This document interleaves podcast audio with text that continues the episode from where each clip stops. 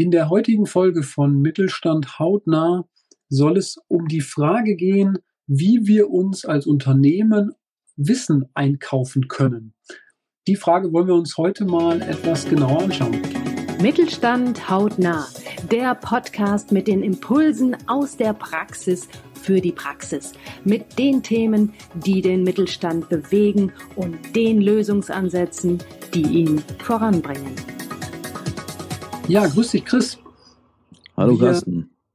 Wir äh, haben ja in einer unserer letzten Folgen kurz zwei Überschriften gestreift, äh, nämlich die Überschrift Fachkräftemangel und die Überschrift ähm, Wissen ins Unternehmen holen oder im Unternehmen halten, wie auch immer man das betrachten möchte. Und mit der Frage wollen wir uns heute mal beschäftigen, haben wir ja gesagt, äh, nämlich wie kaufen wir denn am besten Wissen ein? Und äh, da würde mich mal interessieren, wie, wie würdest du am besten Wissen einkaufen im Unternehmen?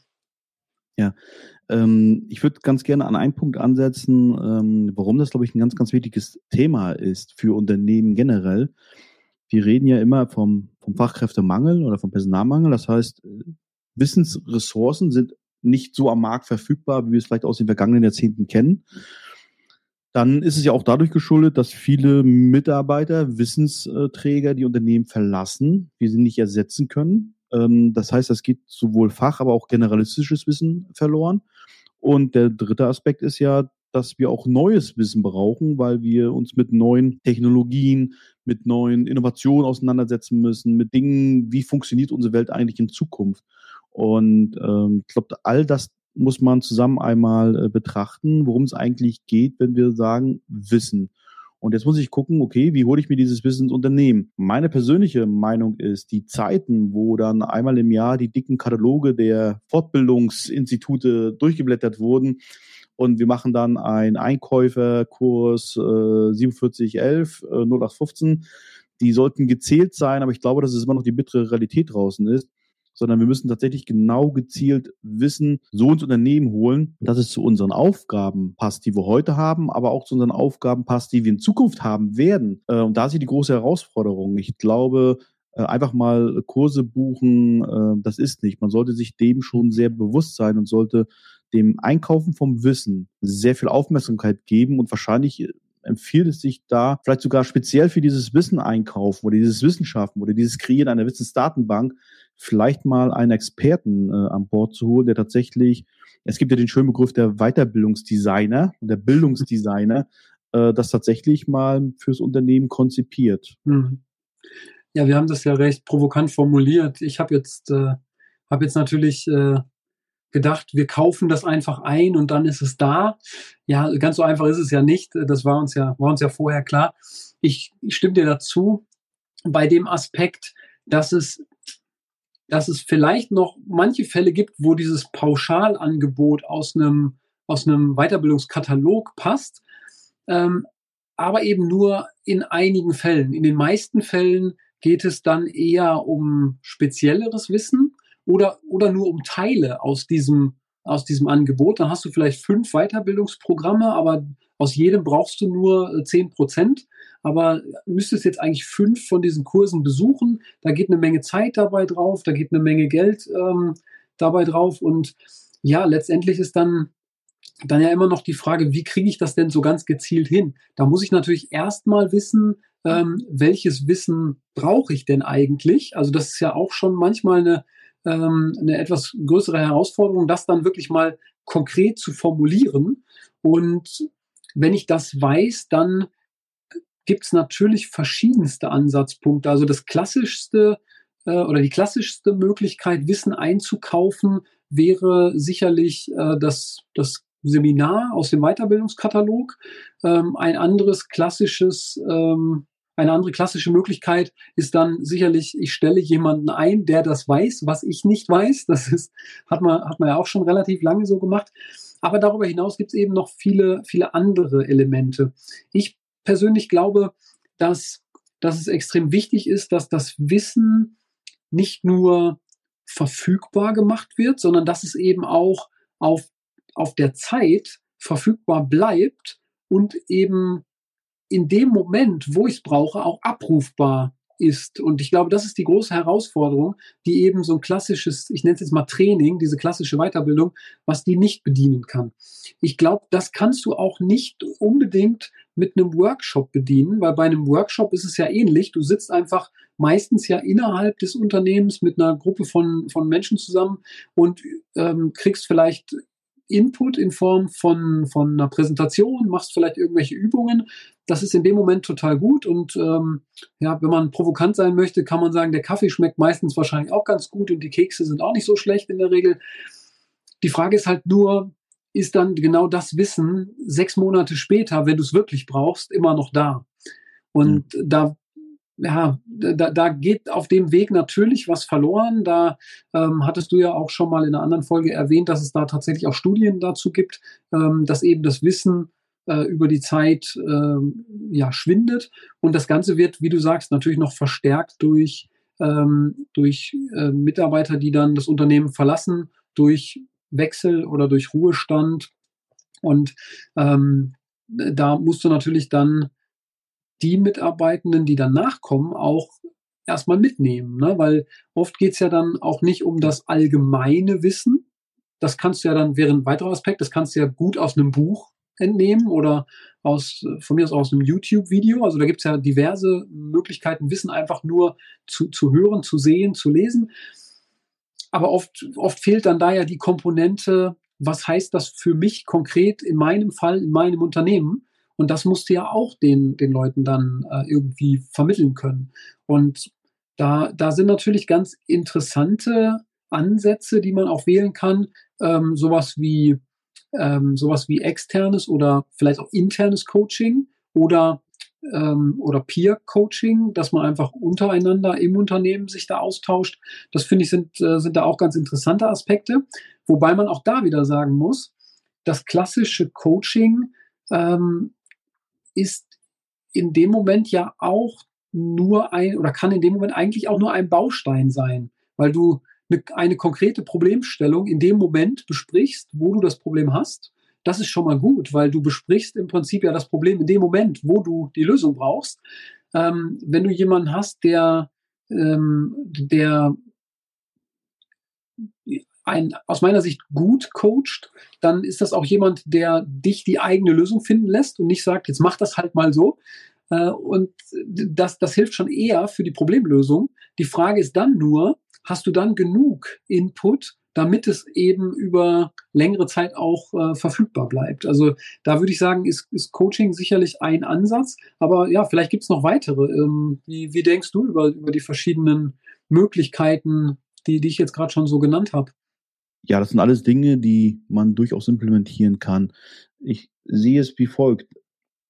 Du stehst als Unternehmen vor einer großen Herausforderung, dass du knappe Ressourcen hast, dass du Wissen verlierst, dass du überlegen musst, wie gewinnst du neues Wissen, ähm, dass du auch dein Business, dein Daily-Business zu erledigen hast. Und die Tage, wo ich dann einen Mitarbeiter irgendwie drei Tage wegschicke, noch einen Tag hin und äh, abreise, äh, dass er dann ein, so, eine, so eine Kompaktfüllung Wissen bekommt, was bleibt davon hängen? Die Studie, die zitiert hast, sagt, dass 80 Prozent des Gelernten in diesen Kursen gar keine Anwendung finden. Und das kann man sich ausrechnen, das ist weggeschmissenes Geld und vor allem werden ja die Potenziale, die eigentlich durch Fort- und Weiterbildung, durch Wissen gehoben werden sollen, die werden ja nicht gehoben. Ich glaube zum Beispiel, wir müssen uns auch umstellen. Wie kann ich das Wissen oder die Wissensvermittlung auch effektiv mit in meine Unternehmensprozesse integrieren. Und da glaube ich, das funktioniert nicht mehr über eine Druckbetankung an zwei Tagen, sondern das muss ein Follow-up sein. Das muss ein laufender Prozess sein. Äh, hinzu kommt ja auch noch, dass gerade in der nachrückenden Generation die Aufmerksamkeitsspanne äh, eher gering, äh, geringer wird, als es vielleicht früher war. Das heißt, im Grunde muss auch Wissensvermittlung snackable, wie man so schön auch äh, sagt, äh, sein. Das heißt, ich muss es schnell aufnehmen können, schnell umsetzen können also lieber kürzere, kleinere Lerneinheiten, dann wird E-Learning meiner Meinung nach eine wahnsinnig wichtige Rolle in der Zukunft spielen, dass ich auch Reisezeiten so gut wie ausschließen mhm. kann, dass ich äh, Lerninhalte abrufbar mache für meine Mitarbeiter, wenn sie die Zeit und auch die Muße dafür haben. Das heißt nicht, die sollen es irgendwie außerhalb der Arbeit machen, ja, natürlich, wenn Mitarbeiter äh, abends sich äh, damit beschäftigt, dann ist das Arbeitszeit in der Fortbildung, ja. Es lässt sich vielleicht besser machen, wenn man den Kopf frei hat. Man wird Gamification-Elemente mit einbauen. Man wird so Rewards machen, Belohnung machen für bestimmten Abschluss, mit über Quiz arbeiten und all so eine Dinge. Also da gibt es dann ganz, ganz viele tolle Angebote heute schon. Die gibt es auch schon vor fünf Jahren. Äh, sind nur mhm. nicht so zur Anwendung gekommen. Ich glaube, heute kriegen die Unternehmen auch den entsprechenden Druck, dass sie eigentlich ihr Mitarbeiter gar nicht mehr so weit wegschicken wollen oder können. Ähm, und die Mitarbeiter wollen das teils auch gar nicht mehr. Also die, die Zeit der großen Seminarhotels, die neigt sich, glaube ich, auch dem Ende. Mhm. Und ein ganz wichtiger Punkt ist eigentlich, wenn ich mir dann eine Wissensdatenbank aufbaue, ja, die sollte vorhanden sein. Auf die muss auch jeder zugreifen können, der dieses Wissen benötigt, und zwar zu jeder Zeit. Äh, also da muss man sich natürlich überlegen, äh, wie löse ich das technologisch. Dann ist aber auch, wie konsumieren denn eigentlich Menschen heute und zukünftig Lerninhalte? Das kann Video sein, das kann aber auch mal eine Audiolektion sein, das kann Tutorial sein, das kann Text sein, ähm, das kann auch eine, Infografik sein, ein Chart. Ähm, ich glaube, auch da wird man ganz genau überlegen müssen, wie stelle ich das Wissen meinen Mitarbeitern zum, zur Verfügung, dass sie es auch konsumieren. Und mhm. wir haben heute anderes Verhalten, wie wir Informationen verarbeiten, wie Informationen konsumieren. Thema Sprachnachrichten verschicken äh, ist bei meiner Tochter zumindest gerade äh, das A und O, da wird nicht mehr getextet. Dann TikTok hat nicht umsonst so einen rasanten Aufstieg. Und äh, da werden wir auch als Unternehmen überlegen müssen, wie integrieren wir solche Elemente in unsere Wissensdatenbank, dass letztendlich die Leute auch Lust haben, äh, dieses Wissen auch aufzunehmen. Sie müssen das wollen, weil zu verordnen, äh, fahr da mal hin und dann kriegst du deine mhm. Teilnehmerbescheinigung vom Coach ausgestellt. Und der wird auch immer sagen, der Coach wird immer sagen, war super, ihr Team ist ganz toll. Warum? Der will ja in drei Monaten das nächste Team von dir haben. Mhm. Der wird sagen, ihre Leute sind blöd. Ja, klar. Äh, oder nichts gebracht. Also das, das wird ja nicht passieren. Und äh, das ist, glaube ich, äh, spielt eine große Rolle. Und da kann man über Dinge nachdenken, kann zum Beispiel ein äh, Corporate Podcast, auch gerade so ein Schlagwort, das so die, die Gegend geht, weil ich selber auch schon mal angefragt wurde, ob ich nicht ein äh, Podcast-Unternehmen etablieren kann. Das kann total Sinn geben. Ja, mhm. wenn es zu den Mitarbeitern, zum Team passt, zum Thema passt, dass Audioinhalte eine Wirkung erzielen, dann ist auch ein Podcast äh, durchaus mhm. ja eine Möglichkeit, um Informationen oder Wissen im Unternehmen zu teilen. Ja, absolut. Wichtig finde ich den Aspekt, dass es letztendlich Spaß machen muss, weil dadurch kriegst du den Link zu einem ganz anderen wichtigen Punkt. Ich hatte das eingangs ja äh, in, in fast allen äh, genannten äh, Beispielen, äh, ob jetzt Seminar, Coaching, wie auch immer, genannt, dass das immer punktuell ist und dass das Wissen danach abnimmt.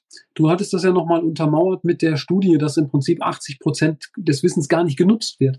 Ähm, und letztendlich ist da vielleicht der Blick in Richtung Sport ganz hilfreich und sich noch mal, um sich nochmal vor Augen zu führen, dass im Endeffekt Leistungssportler, die über einen langen Zeitraum erfolgreich sein wollen, regelmäßig trainieren. Und das machen wir in, in den seltensten Fällen. Wir schicken jemanden auf ein, äh, zu einem Seminar, Konfliktmanagement oder Kommunikation oder ich weiß es nicht, äh, technische Zeichnungen lesen oder ähnliches. Und dann kommt derjenige, diejenige zurück und dann, jetzt kann ich das. Aber ich trainiere das nicht regelmäßig. Und äh, da gibt's, das kann man jetzt sicherlich nicht verallgemeinern. Da gibt es vielleicht Fälle, wie gerade das genannte Lesen von Zeichnungen. Das, ähm, da, da vergesse ich vielleicht auch gewisse Sachen, aber kann das auch nach zehn Jahren noch so, dass ich zumindest verstehe, worum geht's da. Aber da gibt es eben auch andere spezifischere Sachen, ähm, gerade in, in Richtung Kommunikation sicherlich, sicherlich ein Thema oder gerade auch in, in Bezug auf neue, neue Technologien ein wahnsinnig herausforderndes Thema, wo ich eben gar nicht so agieren kann, dass ich einmal punktuell was mache und dann gucke ich halt einfach zu. Die, dafür dreht sich die Welt, glaube ich, mittlerweile einfach zu schnell. Dafür haben wir viel zu viele neue Problemstellungen. Und für diese neuen Problemstellungen ähm, können wir vielleicht auch nicht immer die altbekannte Lösung anwenden. Und ich glaube, da ist halt dieser Trainingseffekt schon ein ganz interessanter Baustein, dass du eben Wissen, ich sage jetzt mal on demand 24/7 abrufbar hast, dann, wenn du es brauchst, und zwar in einer Form, die für dich so passt, dass du deine eigene richtige Lösung finden kannst. War jetzt ein mhm. sehr langer Satz, aber im Prinzip äh, ist das, glaube ich, so der, der Schlüssel.